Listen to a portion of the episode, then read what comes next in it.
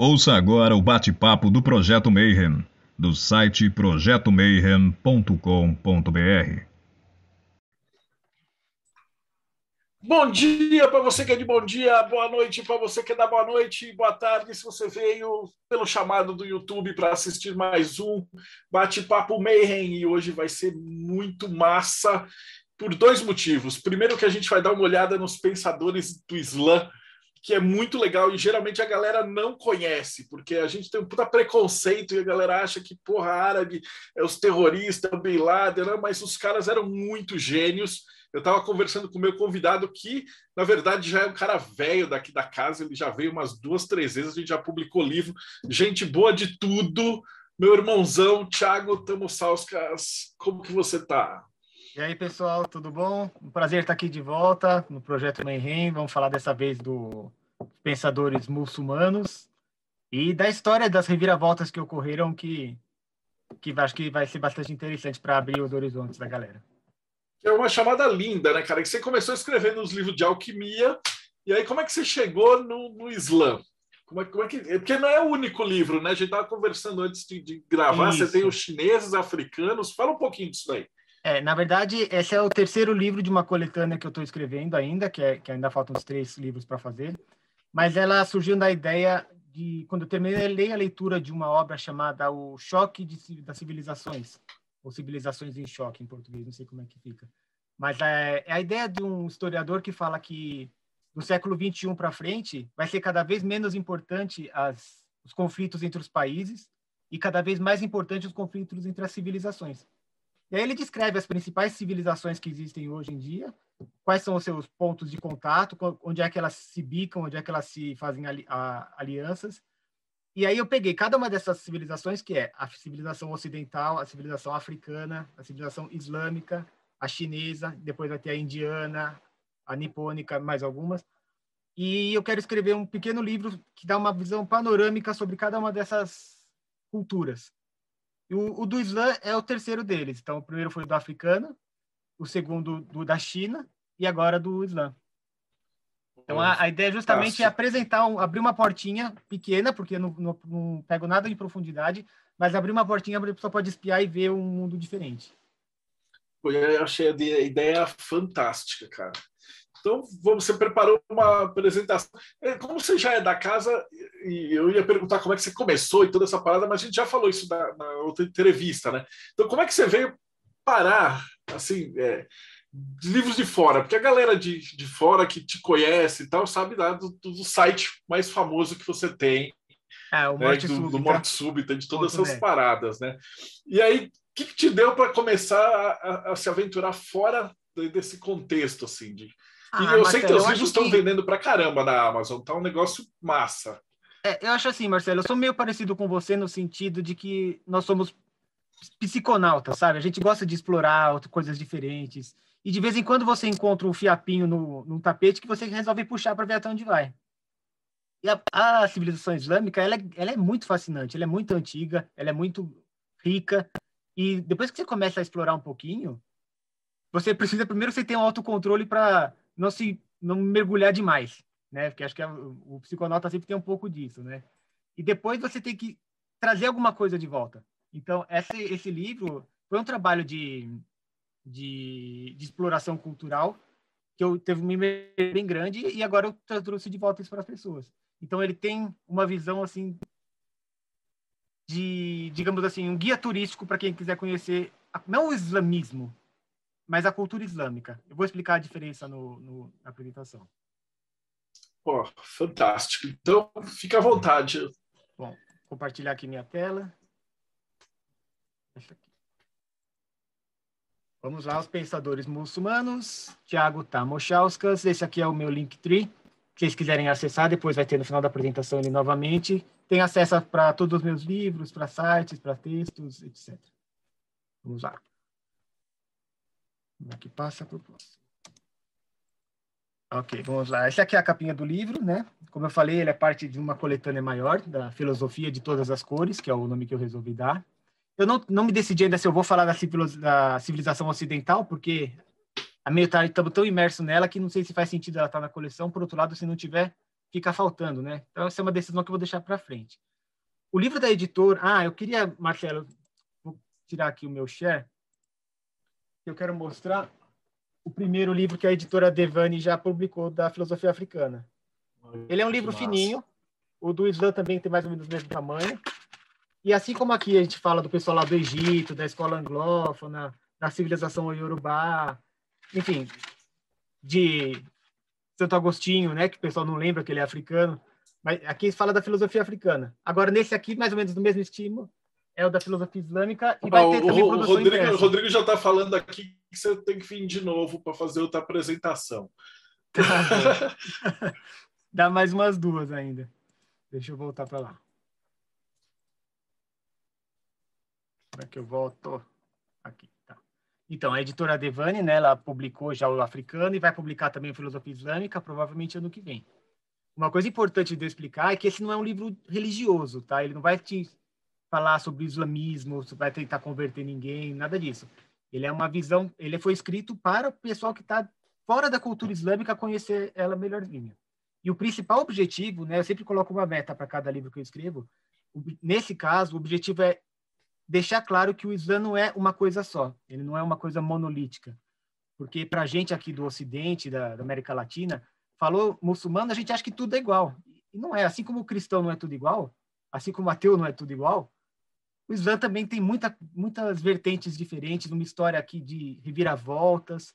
Então, entender que o, o islamismo pode ter uma, uma conotação religiosa, mas quando você fala do Islã, ele é, ele é maior, sabe? Ele, ele tem muito mais variedade, digamos assim. E aí cai na questão, né? O que é ser islâmico? Como é que você define que uma pessoa é muçulmana ou não? O, aí, entender um pouquinho da palavra, né? Islã significa paz e muçulmano é aquele que se submete a essa paz, se submete a Deus. Então, fica uma coisa assim, de, na na, no, na ponta do lápis só vai definir quem é muçulmano no dia do juízo final. É Allah que decide no último dia. Porque só ele vai saber quem realmente se submeteu ou não.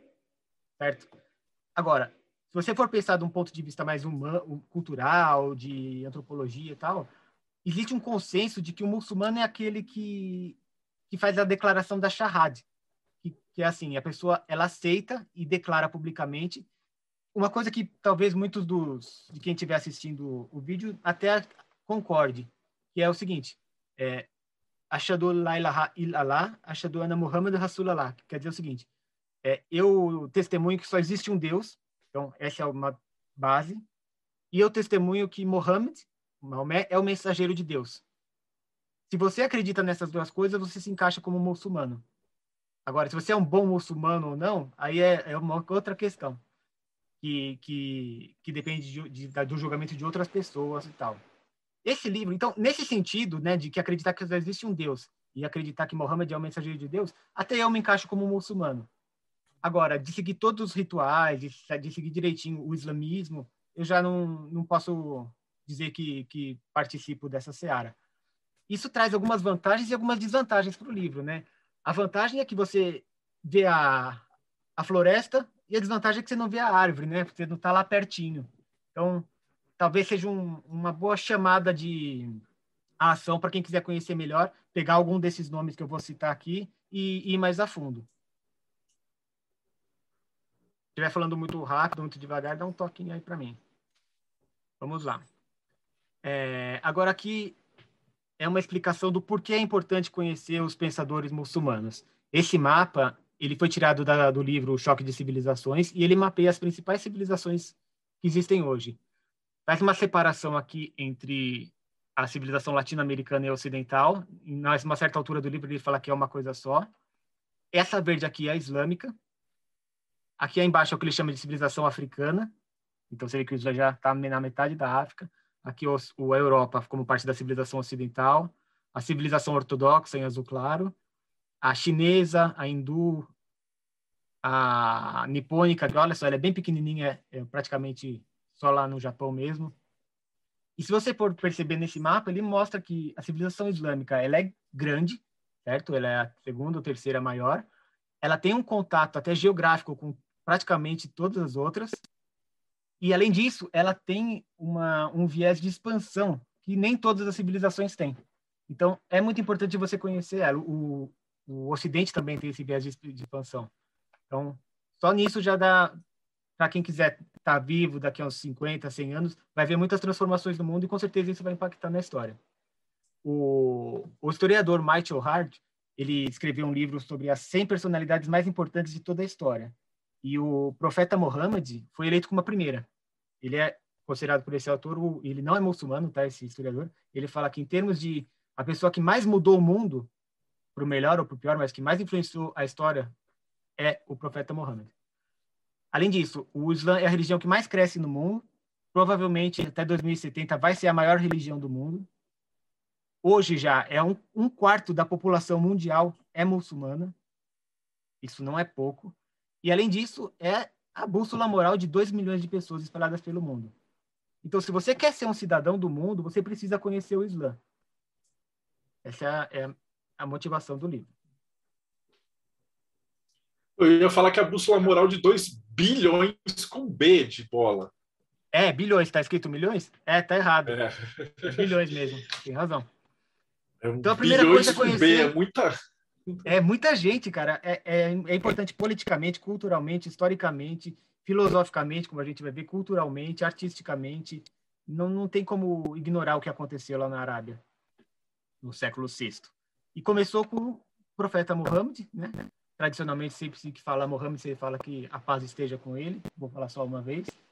Não, se, não representei ele aqui numa imagem em respeito aos muçulmanos. E também não vou contar muito da história pessoal do profeta Muhammad. Vou só dar uma pinceladinha. É, essa apresentação, a gente vai ter uma primeira parte sobre a era formativa, que é para se entender como é que o pensamento islã se formou e o que ele como é que ele influencia a cabeça das pessoas. Aí a gente vai passar por uma chamada a Era de Ouro, que teve os grandes filósofos muçulmanos.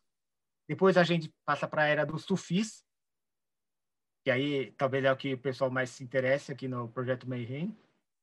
Depois tem a questão do, da Era Imperial, que os três grandes impérios muçulmanos, o Otomano, o Mogal e o Império Persa e, por fim, a era dos Estados-nações, que é a que vai até hoje em dia.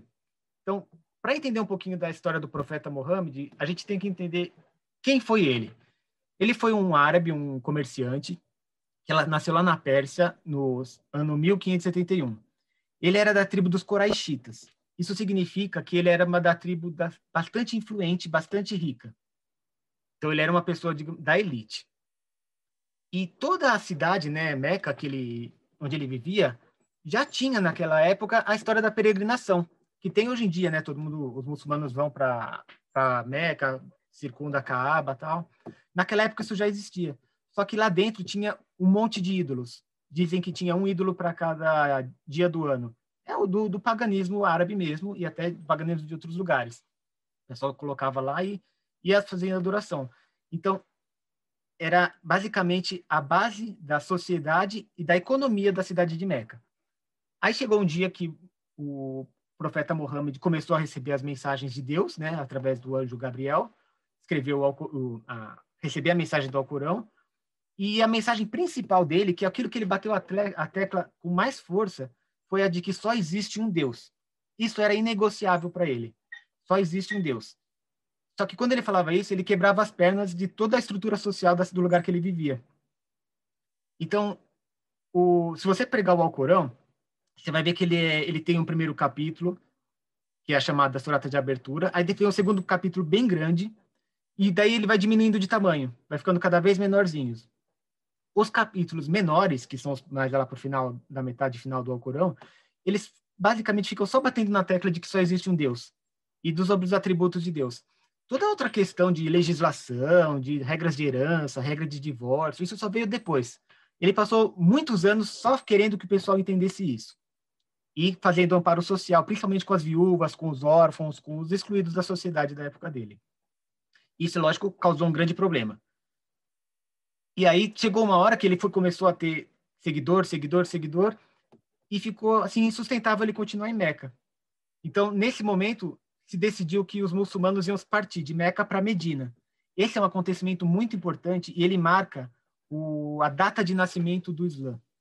Até, Marcelo, se você quiser fazer a, o mapa astral do Islã, você pega essa data, 22 de setembro de 622. Você vai ver tem umas coisas muito interessantes nessa data que que explica assim algumas coisinhas do Islã, por exemplo, tem uma conjunção de Urano e Netuno, que são planetas mais lentos, né?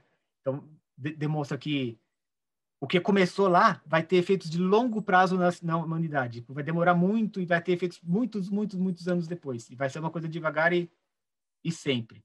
E tem também um aí, para sua interpretação, tem Lua em Aquário. Aí você interpreta para a gente depois. Quem quiser saber mais sobre Mohammed, eu vou dar duas referências legais, tá? Uma é um filme de 1979 chamado O Mensageiro, é um filme bacana que conta a história do Muhammad mesmo e muito interessante. O filme não mostra Muhammad, eles respeitam essa tradição, então eles fazem jogos de câmera, mostram do ponto de vista de Muhammad, mas não mostra ele de verdade, mas conta a história da, do começo da revelação.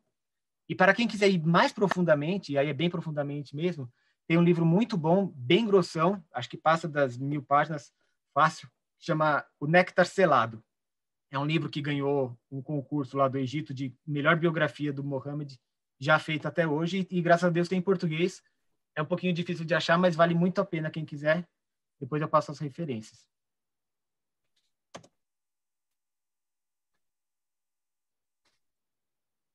Bom, agora eu vou falar sobre as, o que, porque assim o Islã ele influ, pode influenciar a sua vida de muitas formas diferentes. O que eu vou focar aqui é quais são os aspectos da, da mensagem de Mohammed para a questão do pensamento, sabe? Do, da filosofia, do livre pensar.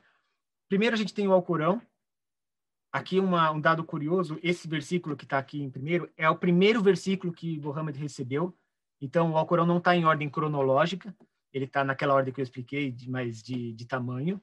E esse aqui, o 96.1, é a primeira ordem que ele recebeu. Lê. Lê em nome do teu Senhor que criou. Criou o mundo de um coágulo. Lê que o teu Senhor é o mais generoso, que ensinou através da pena. Ensinou ao homem o que ele não sabia. O detalhe é, o Mohammed não sabia ler. Então, a primeira ordem do Islã é que um analfabeto lesse.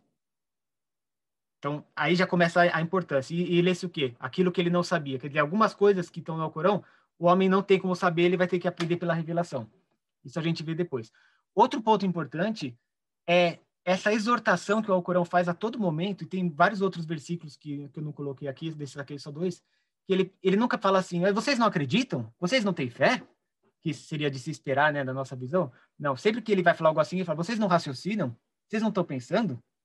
E é, essa exortação acontece muitas vezes. Aqui eu coloquei dois versículos. Em verdade, não é dado a ninguém crer sem a, anuência de Deus. Ele destina abominação àqueles que não raciocinam. E outro e na alteração do dia e da noite, no sustento que Deus envia aos céus, mediante que vivifica a terra, depois de haver sido árida, e na variação dos ventos, há sinais para os que raciocinam. Ele sempre pergunta, falando, vocês não estão raciocinando? E alguns versículos até fala literalmente isso, vocês não pensam? E outro foco importante aqui no Alcorão é a questão do livro lúcido. O Alcorão, ele se refere pouco como livro de fé, mas ele chama a si mesmo do livro da lucidez, o livro da luz, o livro lúcido. Então, isso, esses três pontinhos assim eu queria destacar no Alcorão em si. Esse Depois primeiro dele... que você falou, esse primeiro que você falou é massa, porque a gente eh, tive no Egito antes e eu tive muito contato com o guia e o pessoal, né? A gente foi até o meio do deserto para passar a noite olhando a estrela e tal. E aí a gente aproveitou para conversar com os caras, que eram muçulmanos raiz, né? De parar tudo que estão fazendo cinco vezes por dia e tal. E lá no Egito, a, a parada para você ser considerado alfabetizado é você poder, é, tipo teste, né, para você ser considerado alfabetizado, é eles te darem o Alcorão, você tem que abrir aleatoriamente, ler uma passagem inteira e depois escrever uma passagem inteira ditada ou de cabeça. Ah. Então, pô, você vê, pega que o critério de alfabetizado é bem melhor que o nosso. Sim, né? é, escreveu você, você rabiscou, desenhou seu nome e você é alfabetizado. Lá não. No mínimo, você vai ter que saber ler o, o, o, aleatoriamente, né? Em qualquer Sim. um que abrir. Então, pelo menos você vai é. ter que conseguir ler o Alcorão inteiro. Sim, é muito importante isso e também a questão da memorização. Principalmente antigamente, era muito comum que, as, que os muçulmanos decorassem o Alcorão inteiro. Então, isso para a gente assim é irreal, né? Mas é, foi verdade isso daí e ainda é verdade para muita gente. É, era uma coisa doida, o... cara. No, no avião, é, você podia escolher. Então, você, tinha os, lá os é, filmes de, de bordo e você tinha ficar escutando o Alcorão. E aí você Olha. escolhia o seu imã de sua preferência, e aí você tem uhum. os caras famosinhos lá e tal, sim, e aí você sim. escolhia o cara que ia recitar para você. Eles levam muito a sério essa parte de leitura, né? Sim, é importante mesmo. Bom, além do Alcorão, tem um outro pilar do Islã, para a maioria dos muçulmanos, que é a Sunna. Sunna significa o caminho trilhado. Ele tem uma importância assim, eu não vou dizer tão grande quanto o Alcorão, mas quase lá. O que, que é a Sunna? Ele é basicamente todos os exemplos, todas as dicas, todas as demonstrações que, que o profeta Muhammad fez. Ele provavelmente foi a pessoa mais biografada do mundo, porque tudo que ele fazia, os, os muçulmanos anotavam. Tipo, se ele acordava com o pé direito ou com o pé esquerdo, ele escrevia, ah, Muhammad acorda e põe primeiro o pé esquerdo e veste primeiro a mão esquerda. Tudo, tudo, tudo, tudo eles anotavam. Eu vou dar aqui um exemplo para vocês de como que é a suna de você beber água. Você não pode beber água de qualquer jeito. Se você quiser seguir a suna, é lógico, não é que não é que isso é obrigatório, mas é recomendado. Por exemplo, se você quiser beber água, primeiro, você, você não pode, você tem que olhar a água antes de beber. Você não pode pegar e já ir bebendo. Segundo, você tem que você tem que não pode respirar dentro do recipiente, porque o profeta Muhammad não fazia isso. Terceiro, faça isso sentado, não beba água de pé. Quarto, antes de beber você fala Bismillah, em nome de Deus e depois de beber você fala Alhamdulillah, graças a Deus. Então, tudo na vida que, do que Muhammad fazia, ele tinha algum, alguma descrição. E além disso, tinha as coisas que ele falava. E algumas dessas coisas aqui que ele falava é, são, digamos assim, estímulos né, para o pensamento. Vou ler algumas delas aqui, que é a tinta do sábio vale mais do que o sangue do mártir. Essa eu acho muito forte. Aqui, a busca do conhecimento é um dever para todo muçulmano e muçulmana. É, ou seja, não é uma opção você estudar, é uma obrigação religiosa.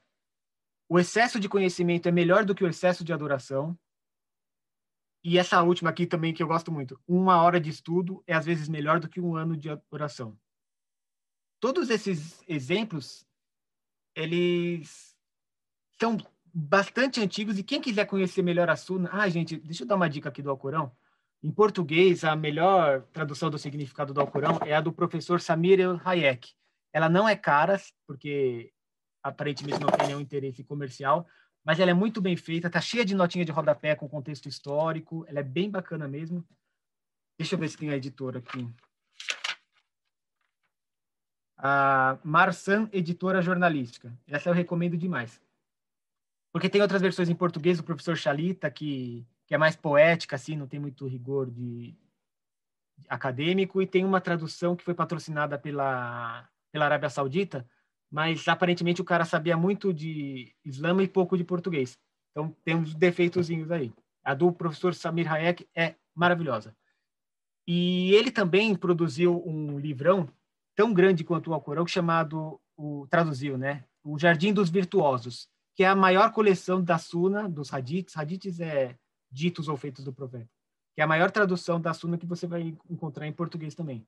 Esses dois assim são os livros básicos assim para quem quiser conhecer.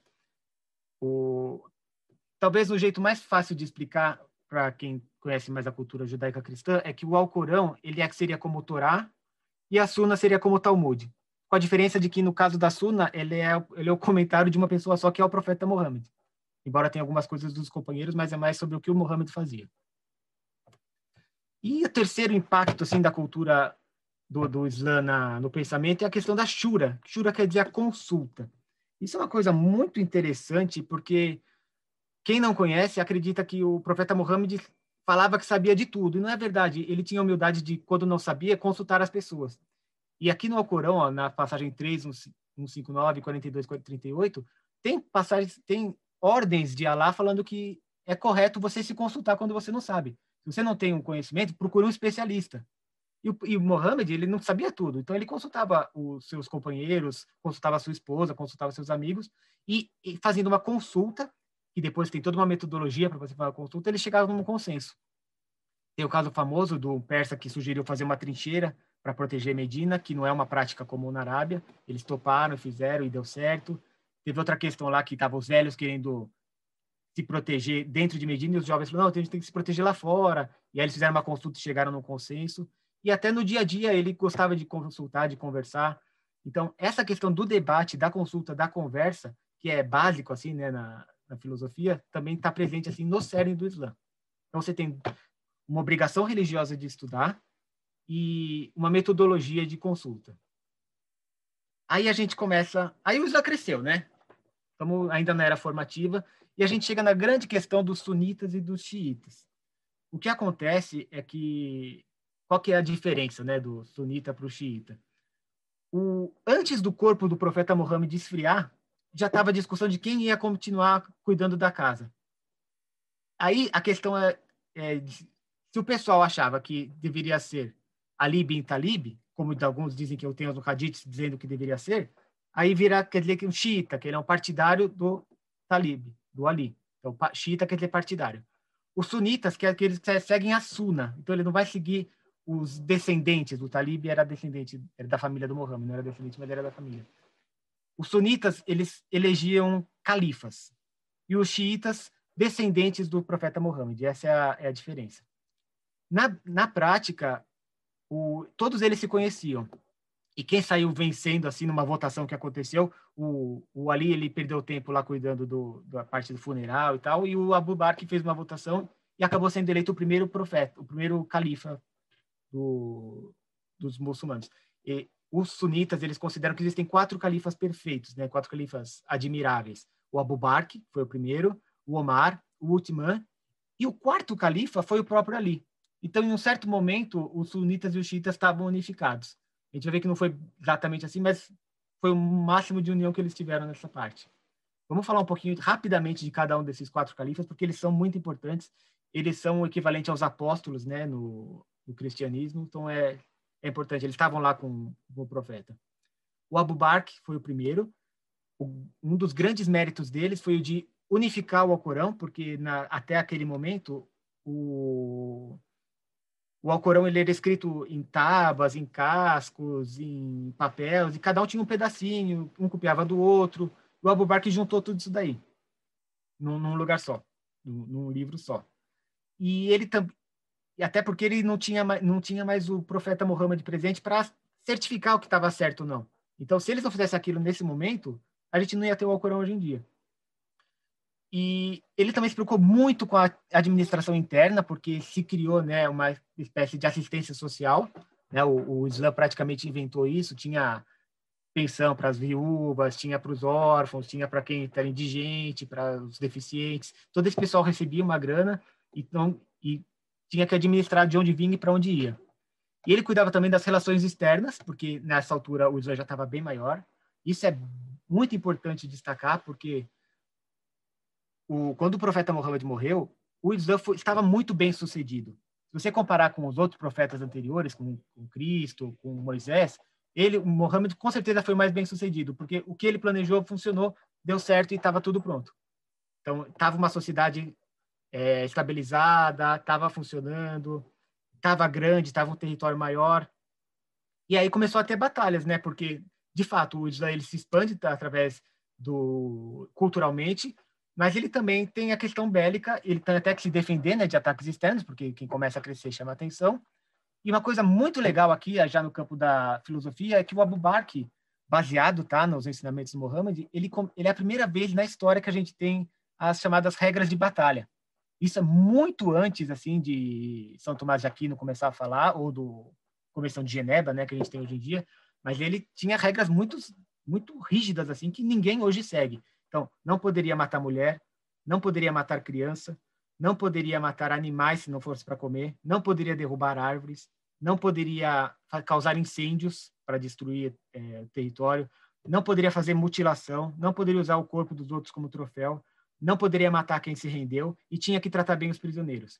E além de outras regras. Então, o, o, o Abu Bakr era uma pessoa bastante prática e num momento bastante importante. O segundo califa foi o, o Omar. O Omar ele já já estava bem maior o, o, território da UMA, né, que é a comunidade islâmica, e ele fundou o Bayut al-Amal, que é a Casa do Dinheiro, que é uma instituição que aí sim ficou uma coisa mais prática. O, o pessoal começou a receber salário de, de serviço público, uma coisa mais mais organizada. Já o Ultimano tem fama de ter sido muito mal organizado e ele morreu justamente com um monte de credor em volta, na, tentando invadir a casa dele. Mas tem o seu mérito também. Quando ele morreu, já estava na vez do Ali, que era o, aquele xiita que queria ser o califa desde o começo. Só que o que acontece? Por causa das, das, dos problemas financeiros que o Uthman passou, o, o, o, o califado perdeu um pouco de força. E os Omíadas, o chamado califado Omíadas, se instituiu. Os Omíadas eles já eram um califado já hereditário, que não era de nenhum, não era votado e não era nem descendente de Mohammed. Era uma coisa, uma força política separada. Então, o Ali, ele, ele tinha assim a majestade, mas não tinha coroa. Todo mundo concordava que ele era o califa, que ele ser ouvido, mas ele não apitava nada. Por um lado, isso foi bom para os xiitas, porque enquanto Abu Bakr, Omar e Uthman estavam ocupados com a administração, com, com, batalha, com esse tipo de coisa, o Ali foi um grande escritor. Aliás, esse é outra pérola que a gente tem em português também, Inshallah, ó, Método da Eloquência, o Najnu Balá, que é uma coletânea dos sermões que o Ali escreveu. E lá ele fala de tudo, fala de ética, fala de a diferença, como é que, como é que você concilia destino e livre-arbítrio, razão e observação, então trata de epistemologia, fala de arte, fala o começo da teologia islâmica, fala de política, de organização, fala da importância do emanato, né, que é essa essa corrente dos descendentes do profeta. E então esse livro ele antecipa vai, mil anos antes de Descartes do racionalismo, que é o, o a razão é pra, a partir de ali como um ingrediente indispensável para você ser um bom muçulmano na verdade, era uma, um reforço daquilo que a gente viu antes. Mas ele colocou no papel e desenvolveu bastante.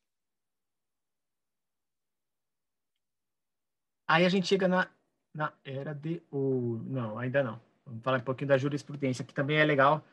Aqui é legal para quebrar essa noção de, do Islã monolítico, né? Quando a gente fala de Sharia, né? Sharia, o pessoal até tem medo dessa palavra, como se fosse a lei do muçulmano, que é rígida e tal. Mas, na verdade, existem várias sharias diferentes, né? Tem várias jurisprudências diferentes. As primeiras que surgiram foi a Hanafi e a Jafari, que é, é, é respectivamente, a sunita e a xiita. O Jafar era xiita, o Hanafi era sunita.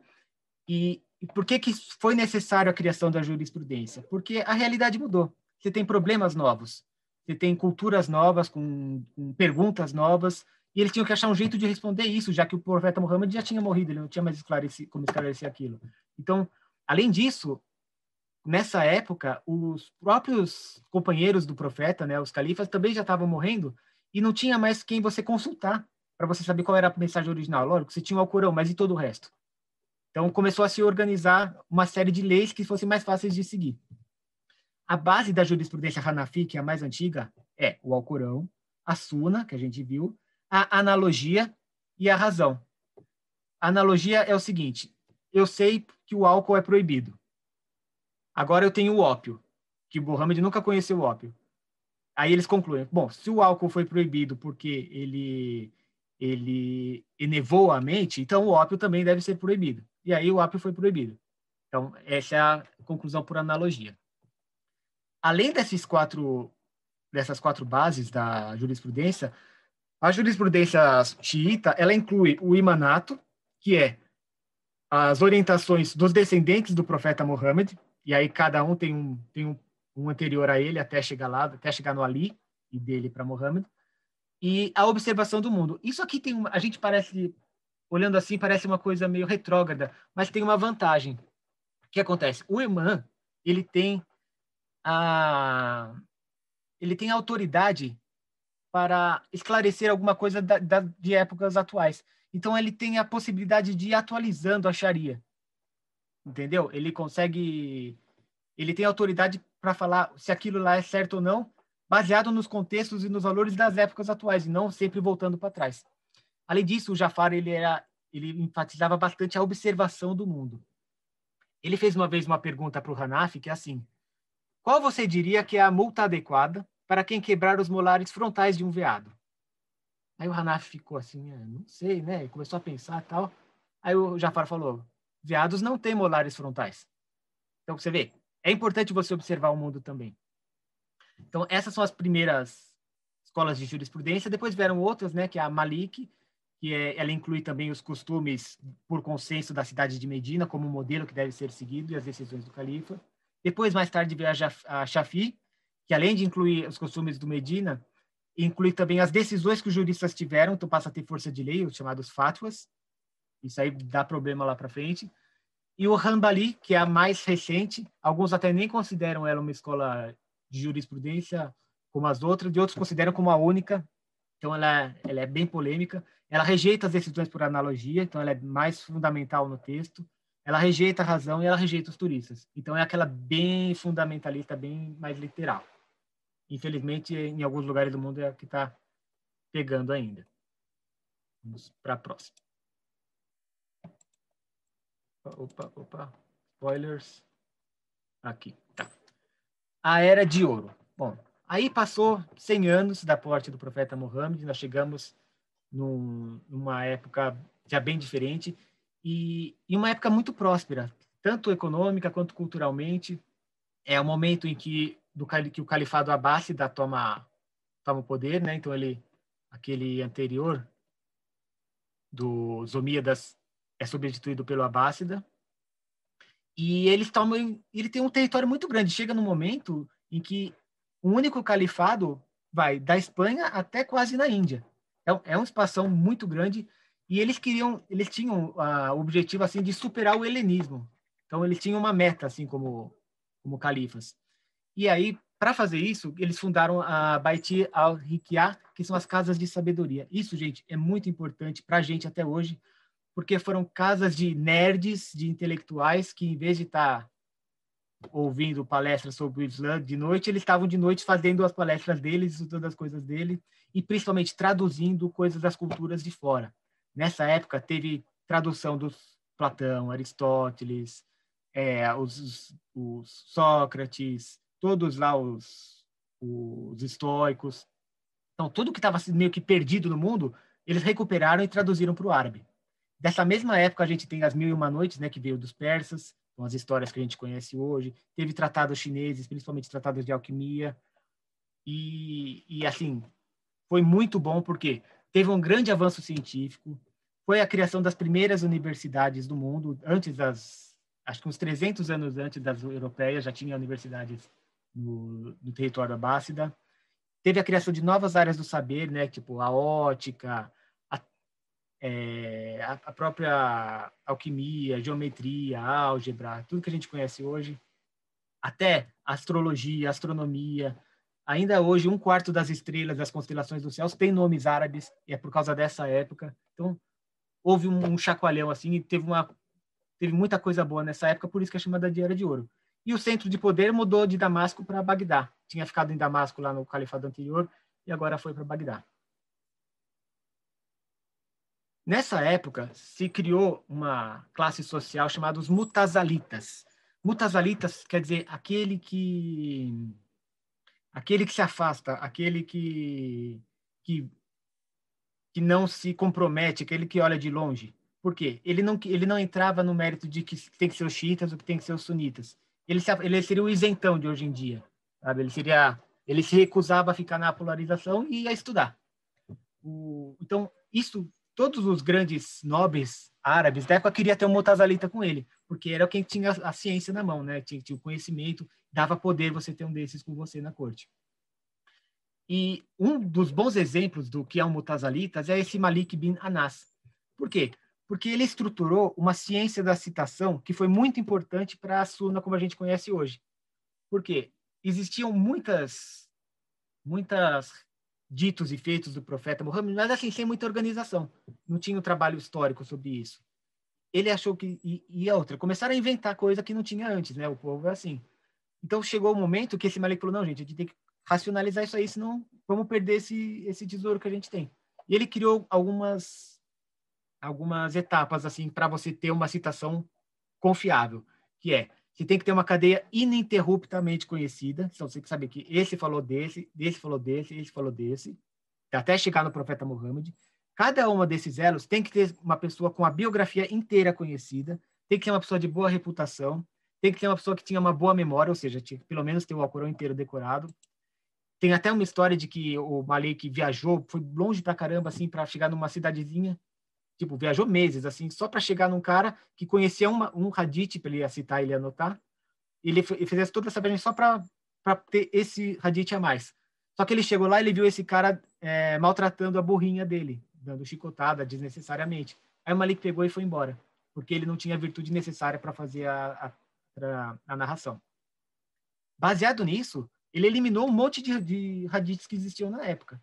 Os que sobraram, ele ainda classificou. Tem os sahih, que são os autênticos, que é o que não que muitas pessoas, tem muitas cadeias diferentes que falam exatamente a mesma coisa. Tem a Hassan, que é a boa, e tem a Daif, que é a fraca. Para vocês terem uma ideia, ele reduziu de um universo de 100 mil ditos e feitos para 1.900. Depois teve mais porque essa ciência foi aumentando.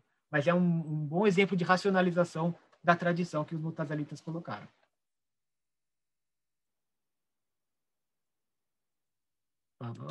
Eu sempre me confundo aqui. Tá aqui. Tá, o Mutazalita já foi.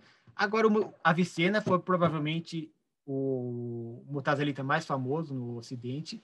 Ele, aqui dava, Marcelo, dava uma palestra à parte, porque ele é fenomenal. Ele é o que eu mais amei de conhecer. Ele, além de ser um grande conhecedor de Aristóteles, de Platão, ele também era, ele era inovador. E não tem como falar dele aqui sem ficar superficial. Então, eu vou falar alguma, alguma das coisas que eu achei interessantes dele. Um conceito muito importante do Avicena é a questão do ser necessário e do ser possível. Porque com isso ele acaba, ele, ele cria uma espécie de explicação de Deus e do universo inteiro. Basicamente assim, tudo que existe ou é um ser necessário ou é um ser possível. Um ser possível é aquele que pode ou não existir. Um ser necessário é aquele que necessariamente existe. É uma definição simples. Por exemplo, essa palestra que a gente está tendo agora é, uma, é um ser possível. Ela podia não existir. Podia estar tá sem internet, podia estar tá fazendo outra coisa, podia o Marcelo ter tido alguma urgência, não poder fazer. É uma palestra possível. Então, ela tem uma origem, certo? Que é a gente, o computador, a internet, a energia. Esses outros seres também podem ser possíveis ou necessários. E o que acontece é que chega uma hora que você vai precisar de um ser necessário. Senão, o ser possível volta para o infinito e aí não é possível nada existir. Então, tem algum momento em que um ser necessário era é necessário, né? Para colocar assim. Então, isso já é um indício de um criador. Na visão do Avicena, isso demonstra que existe uma criação, existe um, uma, um princípio, uma causa primeira, uma, um começo de tudo. Só que ele vai mais longe. Ele vai chegando ele fala, tá, a gente já sabe que esse ser necessário, ele necessariamente existe porque a gente está aqui. Então, alguma coisa começou. Só que esse ser necessário, ele também é eterno e é infinito. Por quê? Bom, ele é eterno porque se ele tivesse tido um começo, quer dizer que ele era um ser possível. Ele, antes ele não existia, agora existe. Então ele não pode ter tido um começo. E ele também não pode ter um fim, porque se ele tem um fim, ele vai ser um ser possível como todos nós. Então o ser necessário, além de existir, ele tem que ser eterno e tem que ser infinito. Além disso, ele tem que ser um ser imutável, porque se ele tem alguma coisa nele que fica diferente, quer dizer que aquela coisa era um ser possível. Então, ele não é um ser necessário. Então, o ser necessário tem que ser criado, criador, eterno, infinito, imutável. Eu, esse, esse raciocínio eu acho bem legal, porque é muito importante para o Islã. O ser necessário, ele é único. Por quê? Porque é a questão do politeísmo e do monoteísmo. O... Todos os outros deuses, se existissem outros deuses ou não, eles seriam seres possíveis. Por que, que ele, ele garante que o ser necessário tem que ser único? Porque digamos que existam dois seres necessários em termos de hipótese, o ser necessário A e o ser necessário B. Se, eles, se existem dois, ou existe alguma coisa que os diferencia, ou não. Se tem alguma coisa que os diferencia, quer dizer que aquela coisa pode ou não existir. Portanto, aquela coisa é um ser possível, não é parte do ser necessário. E se os dois não tem nada que os diferencie, então eles são o mesmo. Porque ou você diferencia que seja no espaço, que seja no tempo, se tem alguma coisa que diferencia, você tem que ser possível. Se não tem, você é necessariamente um ser necessário. E vai mais longe. O ser necessário ele é imaterial. Por quê? Porque tudo que é material tem uma forma, ou seja, tem um fim. E tudo que é material é uma combinação de algumas de coisas múltiplas. Ou seja, poderiam existir em outras formas. Portanto, o ser necessário não pode ser material. Portanto, o ser necessário é material. E vai mais longe. O ser necessário, ele é inteligente. Por quê? Porque ele não pode ser material. Porque tudo que, tudo que é uma causa, ou é uma causa mental, ou é uma causa material. Você vai, você, você vai criar alguma coisa, ou você usa materialmente, ou você tem uma ideia. Só que o ser material a gente já viu que não, o ser necessário a gente já viu que não pode ser material. Portanto, o ser necessário é mental. E aí vai. E o Avicena, ele faz isso, lógico, gente, com muito mais profundidade do que eu fiz aqui. E ele faz isso para os 99 nomes de Deus que se encontram no Alcorão. Então, é uma obra, assim, fenomenal. Assim, dava até um artigo bem legal para a revista do Hermetismo. Eu vou, vou fazer isso daí porque é uma coisa fascinante. Além do Avicena, a gente tem outro que é também bem famosão, Averroes, é isso aí. Averroes ele é conhecido como o comentador, porque ele devorava Aristóteles e os comentários dele ficaram até mais famosos do que a obra de Aristóteles. Muita gente no, na Europa conheceu Aristóteles por Averroes, então ele é ele tem esse essa relevância. E uma das e ele era bastante polêmico, tá? Ele foi uma, um dos responsáveis pelo o final trágico que a gente vai ver que os mutazalitas tiveram o Averroes, ele falava o seguinte: existem muitos caminhos para a verdade. Tá? Você pode chegar na verdade pelo meio da razão, você pode chegar por meio do Alcorão, você pode chegar por acaso, mas existem vários caminhos para a verdade. O problema é que a... quando você vai pela revelação, pelo Alcorão, essa leitura que você está fazendo, ela pode ser falha. Por isso que ele falava uma coisa muito polêmica, que a razão é mais importante do que a revelação ele chegava a dizer que os profetas, os profetas não, os pensadores gregos foram um presente de Alá para o mundo. E se alguma coisa que, que a pessoa está lendo no Alcorão é, vai contra a razão, é porque ela não entendeu. Então, esse é para você ver como que é, é importante o racionalismo nessa época. A outra coisa importante que o Averroes falava é a diferença entre o intelecto potencial e o intelecto ativo. Tem um pouquinho a ver com isso que a gente viu do ser necessário e do ser possível. O intelecto potencial é a nossa inteligência humana, é as suas memórias, é a sua experiência, as suas opiniões. O intelecto ativo é uma razão que a gente compartilha, que todo mundo tem em comum. E ele fala que ele consegue provar que isso existe porque a gente se, raciocinar, se raciocinar direitinho chega na mesma conclusão e, portanto, a gente tem acesso a essa inteligência. Ele fala que se todos os matemáticos morressem, a matemática continuaria funcionando. Alguém iria nascer e poderia continuar ela. O, e aí ele chega numa conclusão que foi muito polêmica, que ele fala, bom, o, se isso é verdade, então o intelecto potencial ele tem um começo e tu provavelmente tem um fim. Então a alma não é imortal. Esse, essa raciocínio eu sei que foi, foi, bem superficial, mas a conclusão que ele chega é que a alma foi que a, que a alma não é imortal, apenas o intelecto ativo. O, a alma imortal seria essa alma coletiva que a gente tem. Isso é lógico caiu como uma bomba na ortodoxia. Aí a gente vai falar agora do Armirna, que é como tá, vocês viram, tanta coisa legal aconteceu, por que que não aconteceu a revolução industrial então na Arábia, né? O que aconteceu que que deu errado lá? E deu realmente, dependendo do ponto de vista, deu alguma coisa errada. E é muito fascinante porque é praticamente o negativo da história da Inquisição que a gente tem no Ocidente. Lá a Inquisição foi feita pelos racionalistas. Os mutazalitas, eles começaram a ganhar tanto poder que eles começaram a perseguir quem não queria ser racionalista. Então eles faziam perguntas, por exemplo, o Alcorão é eterno ou não é eterno? E pelas conclusões dele, o Alcorão não é eterno, mas a ortodoxia dizia que era. E quem negava sofria perseguição, perdia emprego, ia preso, talvez morresse. Só que aí deu um tiro saiu pela culatra. A ortodoxia se, se uniu, reagiu e convenceu o povo e a elite que os mutazalitas eram um problema. A partir daí, esquece a era de ouro do Islã e a gente chega numa era mais mística, por assim dizer, que é a nossa próxima página aqui. Opa! E aí, então a gente acabou a era de ouro do Islã, né, o racionalista, e foi agora para a era dos grandes sufis. Bom, é, foi uma era problemática porque, além dos mutazalitas perderem o, o poder, de um lado eles tinham os mongóis chegando e do outro tinham os cruzados. Então, os muçulmanos estavam bem com bastante problemas nessa época. E o pensamento que surgiu nesse momento foi um pensamento mais místico. Tem suas vantagens e tem suas desvantagens. Eles não estavam muito preocupados em fazer postulados, em raciocínios, mas eram muito mais emocional, muito mais metafórico, poético. Por um lado é bom porque era menos teórico, né? Então eles tinham mais prática, mas era uma coisa mais de vivência. Aqui tem alguns nomes importantes, com certeza vocês conhecem alguns deles, principalmente esse Rumi é muito famoso aqui no Ocidente. E um detalhe que eu coloquei aqui é que nesse mesmo momento, lá vai para mil, de 1100 para 1300, 1400, é onde surge também a, a, o que a gente conhece hoje como cabala judaica. Então, é muito fácil você pensar que o judaísmo influenciou o Islã, certo? Porque veio antes e tal. Mas a verdade é que o Islã influenciou o judaísmo também. Se você for ver, ó, o Zohar, ele tem fama de ser bem mais antigo, certo? Século 2, 3. Mas na, academicamente falando, ele surgiu na Espanha, no século 13. O, o Abulafia, que é o, o pai da, da cabala contemplativa, nasceu em Sarassoga, que era do Califado Andaluz. Moisés de Cordoveiro, vocês conhecem também, Córdoba.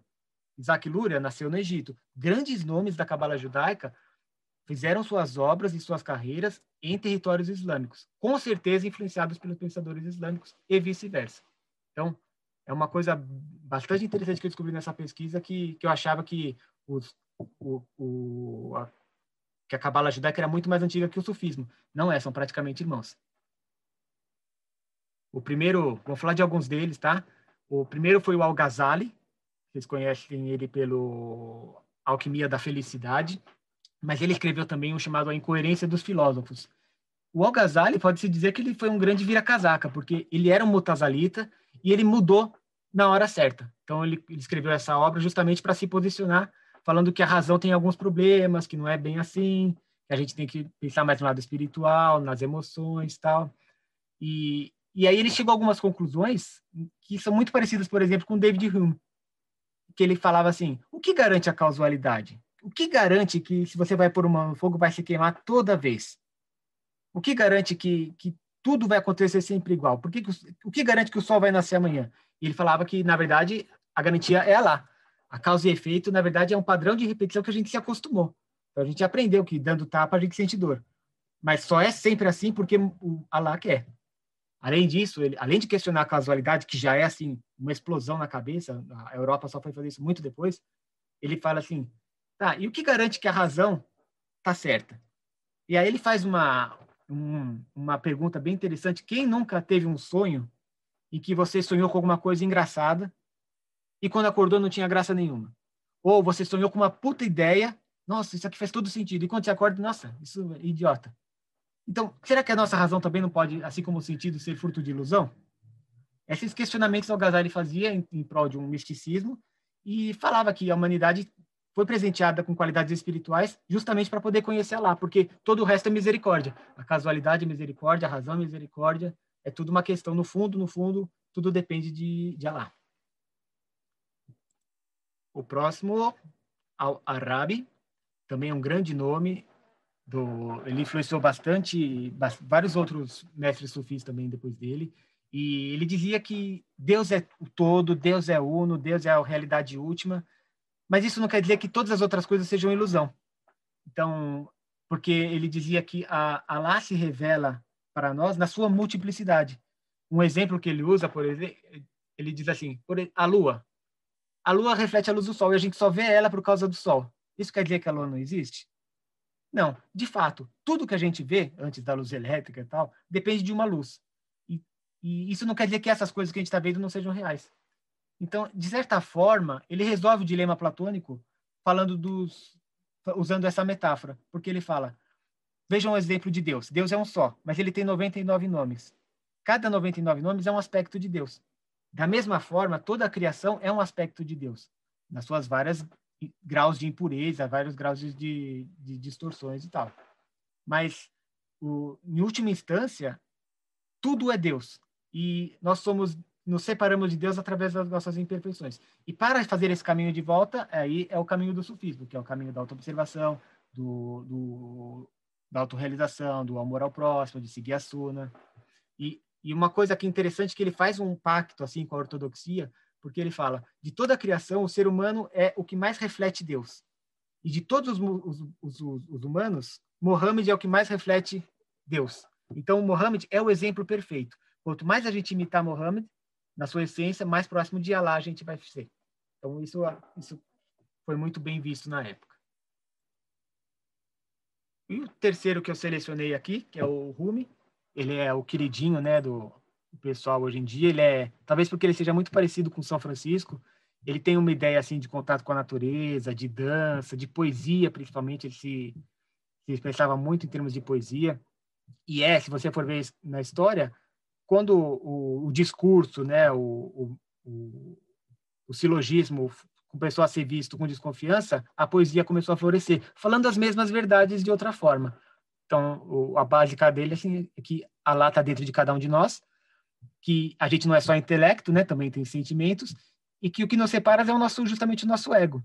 Mas, em última instância, ela está presente em tudo, até no cachorro, até no apóstata, até no, no, no infiel. Então, o Rumi fazia que, para você ver Deus em tudo, você precisa amar todos, fazer o seu serviço amoroso, ter um carinho por todos, e principalmente por Deus.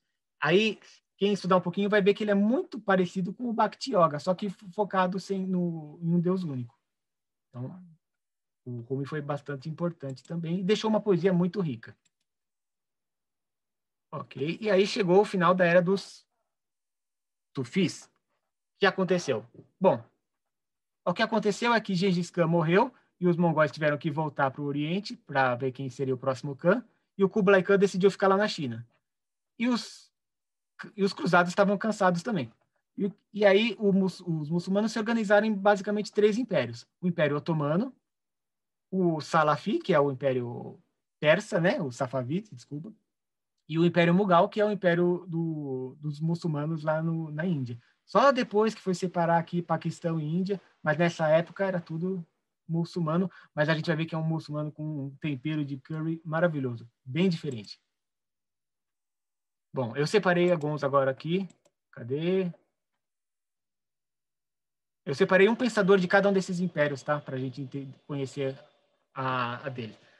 O, do Império Safavita, eu selecionei o Mullah Sadra.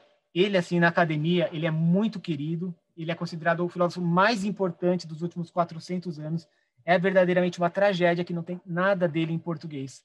E ele fala sobre a doutrina da luz, que talvez o mais próximo que a gente vai chegar de, do, que, do que ele pregava é o gnosticismo, no sentido de que, de que ele tenta achar uma solução entre a essência e a existência. Então, de certa forma, ele até pode se dizer que ele é uma solução aos existencialistas. E é bem, bem abstrato, mas para deixar uma, uma figura que ele usa que é bem vai, que vai cair no gosto do ocidental, que é a resolução da caverna de Platão. Ele fala assim, tá, a gente realmente está no mundo das formas, existe realmente um mundo real lá fora, só que o que acontece? A gente é parte dessa caverna. A gente é como se fosse uma estalactite de gelo dentro da caverna de Platão. Se a gente sair, a gente vai derreter. Então, não é que não, não existe uma existência fora daqui. A, a, a, questão é que a gente é como se fosse um vácuo que Deus criou, e daí a gente criou nosso próprio vácuo também, mas Deus continua sempre inacessível. É um, é um, um, um filósofo bastante abstrato, mas ele é fascinante. Do, do Império Mughal, que é da o pessoal da Índia, tem esse cara aqui que é o Dara Shikhu, Shikhu, e ele foi assim um grande precursor da teosofia. Quem conhece a teosofia sabe, né, da integração das religiões tal. E ele fez um trabalho maravilhoso assim, bem na cara dos indianos mesmo, que ele criou uma coexistência pacífica que, que dá o tom do, do Islã na Ásia até hoje. Ele traduziu o Upanishad do persa pro, do, para o persa, né, que é, a, que é a linguagem dele, e ele colocou os hindus o, e, o, e os budistas como povo do livro, que é o povo do livro, o que, que é? É um cidadão mais respeitável, assim, tem os muçulmanos que não gostavam de quem? Dos, dos pagãos, dos, dos idólatras, mas eles respeitavam os cristãos e os judeus, porque eram recebiam mensagem também de profetas. O Dakashi Ku, ele argumenta que Buda também é um profeta, que Krishna também é um profeta e alguns outros. Isso elevou a categoria dele e criou uma, uma certa uma certa tranquilidade de convivência com e de expansão também na Índia. Ele criou, além disso, um dicionário de termos em que ele mostra como alguns termos do Islã são idênticos a termos do hinduísmo, que nem a Dunya e Maya, o, o Ishkan e o Ashgad.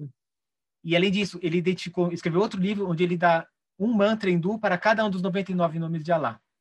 Então, ele é fora de série, um precursor assim da, do ecumenismo, e vale a pena conhecer também. E ele vai ter impactos na, no Islã da Ásia de hoje em dia, a gente vai ver mais para frente, daqui a pouquinho. Por fim, no Império Otomano, eu separei dois, três, na verdade, pensadores, menti para vocês, porque eles são muito significativos, porque eles basicamente aqui você tem uma fotografia do que virou o Islã hoje em dia.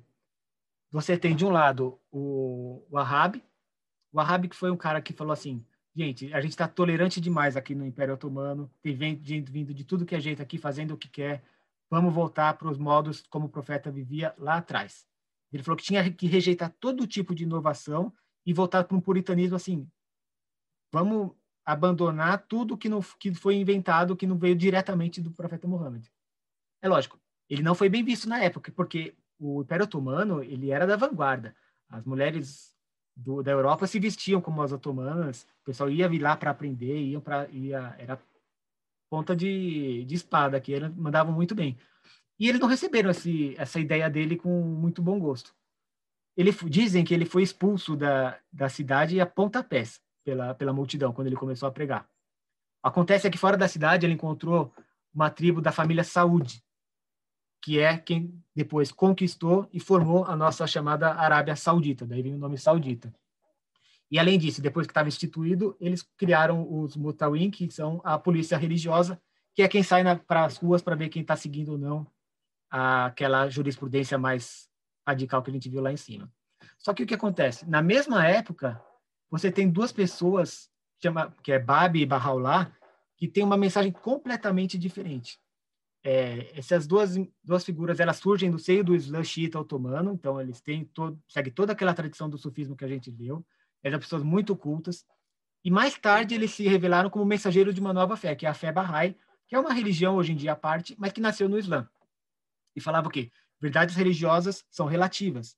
A ideia do, do Bahá'u'lláh é o seguinte: Existem verdades universais e mandamentos universais, digamos assim. Você tem que ser honesto, você tem que ser, não pode matar à toa, sabe? Coisa básica assim que não vai mudar nunca. Mas existem leis também contextuais. Ah, você não pode comer porco, você tem que se vestir assim, você tem que lavar a mão desse jeito. Essas leis contextuais mudam com o tempo, por isso que surgem novos mensageiros. E as leis universais são perenes, por isso que os mensageiros sempre repetem. Então, é uma versão bem mais progressista tem essa frase famosa dele que o planeta Terra é um só país e todos os humanos são cidadãos. Ele já defendia naquela época a igualdade de homens e mulheres. Tem uma das seguidoras dele, que é a Tahirê, que ela se recusava a usar véu. Não que, que todas não usassem, mas tinha essa liberdade. Falava de igualdade de raça, falava que a ciência e a religião são como duas asas de um pássaro. Se uma tiver ruim, o pássaro não vai voar, e assim por diante. Eles tiveram um fim trágico, tá? Eles têm biografias muito lindas, os dois, vale a pena conhecer quem quiser se aprofundar. Ensinamentos maravilhosos também, mas teve um final trágico. Mas hoje o, a Arábia Saudita é dominada pela família Saúde até hoje, e a fé Bahá'í ela está espalhada pelo mundo. É, acho que praticamente todos os países do mundo têm um pouquinho de Bahá'í hoje em dia, embora o seio dele seja lá no, no Irã e depois no Império Otomano. Bom, aí teve a segunda a, a guerra mundial, né? E aí tudo mudou. A gente fala de Império Otomano e não lembra que o Império Otomano participou da Primeira Guerra Mundial. E participou inteiro, entrou e saiu. Só que a partir daí, e até lá para 1929, com o movimento dos jovens turcos, começou uma febre nacionalista, sabe? Que separar o território dos impérios em vários países diferentes. E aí começou a surgir um monte de países, Líbano, Síria, Iraque, Irã, enfim, vocês dão o um nome. E aqui é o mapa que a gente tem de hoje em dia, como é que está o Islã espalhado pelo mundo. Essa parte escura aqui, ela coincide com a civilização islâmica que a gente viu. As mais escurinhas são onde tem mais muçulmanos, mas não tanto, né? Albânia aqui, ó, Paquistão. Aqui é onde está menos, onde tem os muçulmanos do Ocidente, Argentina, Austrália, Estados Unidos, e onde quase não tem. No Brasil ainda é muito inexpressível, mas é inevitável que isso aconteça uma hora. Bom, aí eu separei três pensadores contemporâneos, ou mais ou menos contemporâneos, para explicar a realidade do Islã de hoje em dia. Bom, o primeiro dele é o Khomeini, ele é do Irã, portanto, ele é do herdeiro do Império Safavita, lá do Mullah Sadra.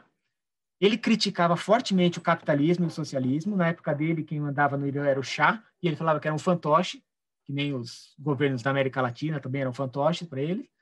E ele falava: não, o capitalismo e o socialismo estão errados, porque o ser humano. Porque isso, na verdade, é tudo uma questão de como você vai é, distribuir os recursos. Isso não é o mais importante. O mais importante é a mensagem de Deus. Tá, mas como é que a gente vai voltar e fazer que nem o, o saúde e voltar como era antigamente? Ele falou: não, temos que adaptar, mas sem trair a essência. E aí ele fundou a República Islâmica, da República Islâmica do Irã, que é, é uma eleição geral, todo mundo vota, pode ser de qualquer religião, raça, etnia, homem, mulher, todo mundo vota, é opcional, tá? A eleição lá, voto secreto. Esse povo vai votar no poder executivo, legislativo e também uma assembleia de peritos. Então, é como se eles elegessem os acadêmicos islâmicos. E esses caras, os, os os eruditos, por sua vez, vão votar num, num, num chefe supremo que é quem vai liderar a nação inteira. E funciona na prática como uma espécie de poder moderador. É bem controverso como é que está o Irã hoje em dia, mas assim, ele, por um lado, ele tem sérios problemas de, de violação dos direitos humanos, né? principalmente com a minoria Bahá'í, que a gente viu agora há pouco, mas ele também é, ele é, por exemplo, é um dos países que mais é indicado para ganhar prêmio Nobel. Não é um dos países que mais ganha, mas é um dos que mais é indicados, estatisticamente. É um país de contrastes. O futuro dirá se eles acertaram ou não. Aí, separei mais dois aqui. O Ranka. O Ranka é um, um fofo. Ele é a cara do Islã asiático. Gente, a gente pensa que Islã é árabe. Não. Um quarto do Islã é asiático. O maior país islâmico do mundo é a Indonésia, que não tem árabe. E, e, e esse Islã deles, ele é herdeiro daquele Islã da Índia que a gente viu um tempo atrás, Dunga. Ele é ele considera que a liberdade é uma pré-condição necessária para o Islã. Se o Islã for imposto, ele não é o Islã verdadeiro. O, não há imposição na religião. Ele cita o, o Alcorão várias vezes com questão disso. E na prática ele cria um Islã cosmopolita, que é o que a gente tem hoje em países na Indonésia, Malásia, Singapura, Brunei. Praticamente o oposto do, do por exemplo, da nação islâmica, da Al-Qaeda. São bem, bem integrados assim, na, internacionalmente. E ele questiona a falsa dicotomia entre identidade cultural e aceitação de outras culturas. É interessante você ver que lá na, na Indonésia, por exemplo, o véu é popular, mas não é obrigatório. E, e por quê? Porque é uma questão cultural. Ele passa a visão de profissionalismo, de forma que até as mulheres que não são muçulmanas usam o véu para parecer mais profissionais. Então, ele, ele tem essa abordagem bem diferente do, do, de outros lugares do mundo.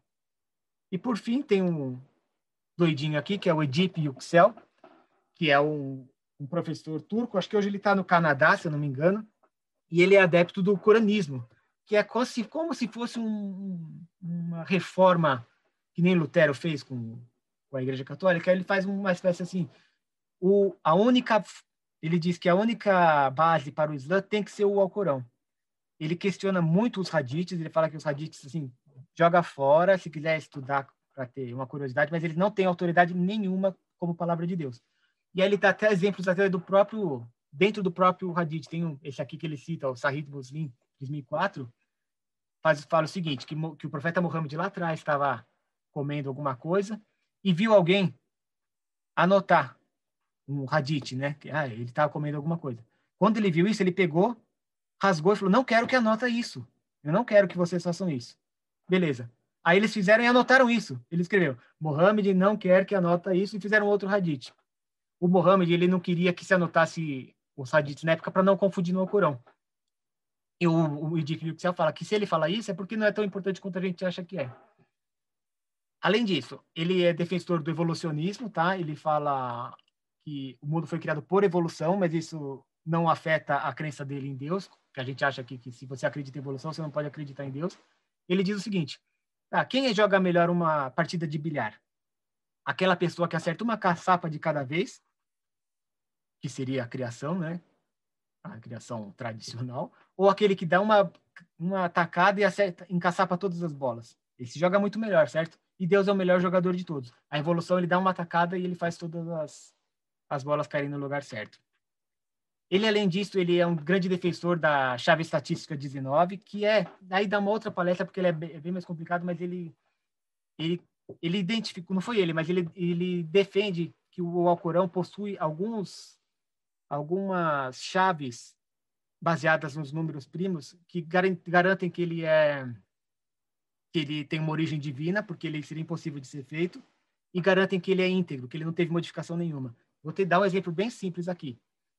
É, alguns capítulos do Alcorão começavam, começam com letras, assim, sem sentido, tipo M, X, L, ou ABC, ABD, qualquer coisa. E aí vinha o texto. E ninguém nunca entendeu direito por que, que essas letras estavam lá. Mas também não podiam tirar, porque o profeta Muhammad que falava elas. Aí teve um cara lá no Egito, não lembro o nome dele agora, mas que ele identificou que essas letras sempre aparecem em múltiplos de 19 no, no capítulo em que ele está. Então você vai fazer um teste depois, quando você quiser. Escolhe três letras quaisquer, qualquer uma letra, e escreve um poema em que essas letras aparecem múltiplos de 19 durante todo o poema. Só, esse, só que isso acontece no Alcorão inteiro e em várias vezes diferentes. Por exemplo, no primeiro, primeiro capítulo do Alcorão, começa com a primeira frase: Bismillah ar-Rahim, em nome de Deus, clemente misericordioso. Tem 19 letras. A primeira palavra dessa, desse verso aparece 19 vezes. A segunda palavra aparece no Alcorão inteiro 19 vezes. A terceira aparece no Alcorão inteiro 19 vezes, múltiplo de 19, né? não só 19. E a quarta palavra aparece no Alcorão inteiro 19 vezes. E esse padrão se repete muitas, muitas, muitas, muitas, muitas e muitas vezes. E ele fala que o, a identificação de repetições de número primo é o que a gente usa hoje para identificar civilizações extraterrestres. A gente usa o 7 para ver se tem, nessas emissões de rádio aparece alguma repetição que se repete com números primos, porque é um sinal de inteligência. Isso é feito no Alcorão de forma belíssima, numa forma de poesia, teoricamente por um analfabeto. Ele também fez, ele também foi condenado à morte por um fato, então ele está se escondendo no Ocidente. E ele trabalhou também na tradução reformista do Alcorão, em que ele dá, ele coloca notas de rodapé para quem não fala árabe, explicando algumas palavras que são polêmicas. Por exemplo, tem uma passagem lá que, que Salomão está com o cavalo dele e aí ele vê que ele gosta muito de cavalo, então ele corta o pescoço do cavalo. Só que esse verbo cortar o pescoço do cavalo pode ser lido também como ele faz carinho no cavalo. Ou, por exemplo, as yuris, né, as virgens que as pessoas vão receber no paraíso. Ele fala que essa palavra yuri, na verdade, pode ser é uma fruta. É, não lembro exatamente qual é a fruta, mas é quer dizer que as pessoas vão ter coisas gostosas no paraíso, não necessariamente virgens. Esse tipo de coisa é uma tradução muito boa, você acha na Amazon. Quem quiser depois tem o link aqui no. Aliás, na minha, na, na minha página, além do link para o livro e para outros livros, você também encontra link para o pro projeto do Islã segundo Alcorão, que é praticamente encabeçado por ele. Bom, acho que cobrimos aqui um milênio e pouco de história. Vou passar para vocês. Oh, foi fantástico. E essa, essa pegada dos 19 é um negócio doido, né, cara? Porque é, você vai falar, pô, mas a Kabbalah foi criada pelos anjos e pipi, pó, E a gente vê que tem aquela porrada de coincidência, entre aspas, é. que não tem coincidência nenhuma e tal. E fantástico a tua explicação de ver que no Alcorão também tem essas caralhadas de, de, verbo que está tudo juntado, que é, que é o é quê? É que é um cara fora do nosso, do nosso aquáriozinho, que para ele o cara domina e através do analfabeto o cara coloca de um jeito shakespeariano para demonstrar que o negócio estava num outro nível de consciência. Sim. É porque assim não é só matematicamente, mas é belíssimo, né? Ele, o Alcorão ele é, você é considerado... com palavra ainda, né? É, cara? é, é a obra-prima da linguagem. Matemática era fácil, mas Isso. você colocar os verbos e depois criar em cima disso é, é coisa que nos nossos tempos a gente tem o Alan Moore para fazer isso. mas o cara lá atrás, no meio do deserto, fazer uma parada dessas é, é, é uma, é uma inteligência é. Superior é. que estava interagindo, né? É, sem dúvida. Como. É fantástico isso. Pô, tá a galera pedindo, você vai ter que fazer agora todas as outras. E essa demonstração da história na, na horizontal, né? Que a gente aprende aquela história no colégio chata pra caramba, né? Que vai vindo e tal, tal, tal. Do jeito que se apresentou aqui, eu acho que, tipo, obrigação de qualquer ocultista dar uma estudada é. e pegar Sim. o teu livro para ler. Eu espero que você termine logo esses, esses livros e você sabe que se você não tiver uma editora para publicar lá fora, você já só me apresenta que eu já quero ah, fazer a coleçãozinha. Então, é, para o futuro aí, é, pode contar com a gente do meio. legal. Cara, te agradecer de coração pela palestra, por tudo. Eu vou só despedir da galera e a gente já, já abre aqui. Então, gente, ó, provavelmente vocês vão assistir essa palestra várias vezes, vou passar as outras. Eu acho que é um, uma aula, cara. Então, Thiago, de coração, brigadão. Você sabe que O Projeto Mayhem está de porta aberta para você, para todos os teus projetos. Você pode contar com a gente para tudo. E se você está aí acompanhando a gente, não esquece, eu vou pôr os links do, do, do Thiago, tá aqui embaixo na descrição. Segue o canal e a gente se vê aí no próximo Bate-Papo Mayhem. Valeu, pessoal. Obrigado.